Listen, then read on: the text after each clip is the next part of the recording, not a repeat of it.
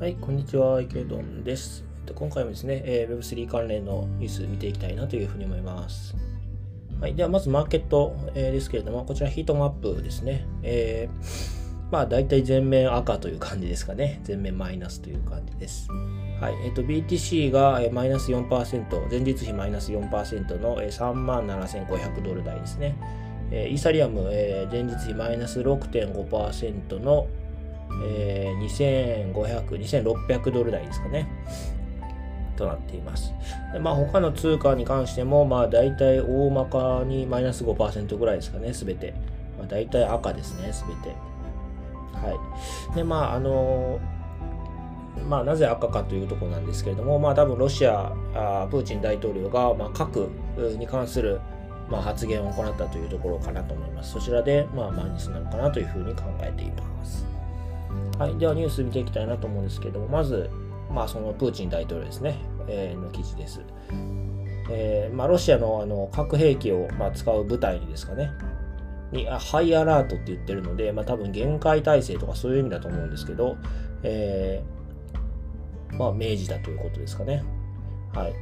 えっ、ー、と、まあ、アメリカと、それから NATO の国々が、まあ、あのより厳しい経済制裁を、まあ、今、課すことにしましたけれども、まあ、それを受けて、えーと、プーチン大統領は、まあ、ロシア軍の核兵器、まあ、核兵器を扱う部隊部隊ですかね、まあ、そちらに今限界態勢というか、まあまあ、稼働準備をするようなイメージですかね、それを命じたということですね。はいまあ、これを受けてさっきのあのヒートマップのように、まあ、全面真っ赤っかになってしまったということかなというふうに思います。はい。ちょっともうここまで来るとさすがに核は使わないでほしいと思っているんですが、まあ、どうなるんでしょうかちょっとまああのまあ、マーケット的にも結構予断を許さない状況になってきてるかなともう一段階もう二段階急落するリスクはかなりあるかなというふうに思いますはい、じゃあ次の記事見てみたいなと思うんですけど、次の記事、えー、コインベースの決算で見えた北米市場4つの変化ということですね。はい。えっと、コインベースの決算が、まあ、先日出ていますということですね。で、えー、こちらで、まあ、この決算を通じて、まあ、クリプトの、まあ、業界の変化が見えてくるということですね。まず簡単にコインベースの、あの、実績、を簡単になぞってみますと、えっ、と、純収益、まあ、売上に当たるところですかね、が前年同期から5倍、えー、純利益も前年から大体5倍ということで、で、ユーザー数が、えーと、1クォーター、だからまあ3ヶ月ですね。で、400万人増加。はい。で、えーまあ、前年同期からすると4倍増ということですね。まあ、だから、利益、売上、ユーザー数すべて大体4倍から5倍に一気に増えたということですね。はい。で、ここから見える変化なんですけれども、まず1つ目、機関投資家の取引が急拡大しているということですね。はい。で、えっと、まあ、取引量は全体として増えてるんですけれども、まあ、そのうち機関投資家がすごい増えてるということですね。はい。機関投資家の取引量は前年同期比で6.5倍に増加ということですね。まあ、だから、まあ、全体も増えてますけど、まあ、どっちかというと機関投資家の方が個人投資家よりも若干あの倍率、早い倍率、あ大きい倍率で増えてきてるということですね。はい。で、2つ目、収益拡大の鍵はコインの多様化ということで、えーとまあ、前年で言うとビットコインの割合が収益のうち38%だったんですよね。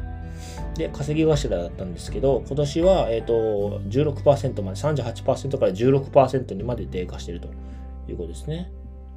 で、イーサリアムも16%のようです。で、その他の資産は3あ、えー、と68%に拡大ということで、はい。まあ、あの、2021年は、まあ、通年で機関投資家による、まあ、その他の暗号資産、要するに BTC とイーサ以外の資産の導入が進んだということですね。はい。で、3つ目。とは言っても、収益の源泉はやはり個人投資家ですということですね。はい。と、個人取り、えっ、ー、と、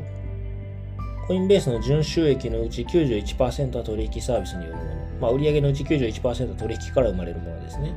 で、えー、その取引収益の96%は個人投資家が占めているということですね。まあ、つまり、まあ、売上のほとんどが個人投資家の取引だということですね。はい。で4つ目、えー、マーケティングの予算を確保していますということですね。えっと、前年同期から、えっと、マーケティングのコストが10倍に増加しているということですね。まあ、なんか CM を打ったりとか、なんかどっかとタイアップをしたりとかですね。まあ、それこそスーパーボールにあの広告を出したりとか、そういうことですよね。まあ、それが前年に比べて10倍費用かかっているということですね。まあ、つまり、今年、それからまあ、来年、えー、まあ、去年、今年ぐらいですかね。で、大きく多分マーケティングにアクセルを踏んでいくんだと思うんですよね。これからどんどんどんどんこう露出が増えていって、まあ、ユーザーが加速度的に増えていく可能性があるということですよね。まあ、つまりまだまだ黎明期だということかなというふうに思います。はい。次の記事いってみたいなと思います。えっ、ー、と、イーサリアムレイヤー2 GK シンク、えー、稼働時期を前倒し、スケーリング問題に挑むということですね。えっ、ー、と、イーサリアムなんですけれども、スケーリングっていう問題があるの皆さんご存知でしょうか？あの、まあ、イーサリアムってやっぱり、あの、まあ、まだまだ処理できるあのトランザクションの数にま限りがあってですね、あのよく結構メタマスクとか詰まってしまったりとかすると思うんですよね。まあ、それに向けて、あそれを解決するために、まあ、例えばレイヤー、イーサリアムのレイヤー2だったり、まあ、もしくは他のレイヤー1のチェンが、まイーサリアムに対して挑戦しているわけなんですけれども、えー、そのうちイーサリアムのレイヤー2ですね。で、えーまあ、GK シンクという、まあ、レイヤー2ソリューションが、まあ、テストネット、まあ、テストですね、要するに。あの本番ではなくてテストを、まあ、予定より数年早く稼働させたということですね。稼働開始しましたということですね。で、GK Sync っていうのは使ってる技術は GK ロールアップですね。で、かつ、まあ、EVM、あのイーサリアムバーチャルマシンですね。と互換性を持っているので、まあ、他のチェーンとかで使う際も、まあ、そのイーサリアム上でのアプリケーションと同じように使えるようなイメージですかね。で、まあ、レイヤー2を作るときにですね、あの、まあ、GK シン GK ロールアップと、まあ、オプティミスティックロールアップという、まあ、2つの方式があるんですけれども、まあ、これまでは、あの、オプティミスティックロールアップの方が、まあ、より簡単にできるというかですね、ということで、まあ、焦点が当たってたりはしたんですけども、GK ロールアップの方が、まあ、こう計算量が多くて結構負担がかかって難しいと言われてたんですが、まあ、どうも最近 GK ロールアップの方がこう巻き返してきているというか、その技術的難しさを克服して、まあ、より理想的な方向に進みつつあるんじゃないかなというふうに個人的には思います。はい。で、まあ、あの、このパッと見ただけですけれども、まあ、このスペック的にはこの GK シンク、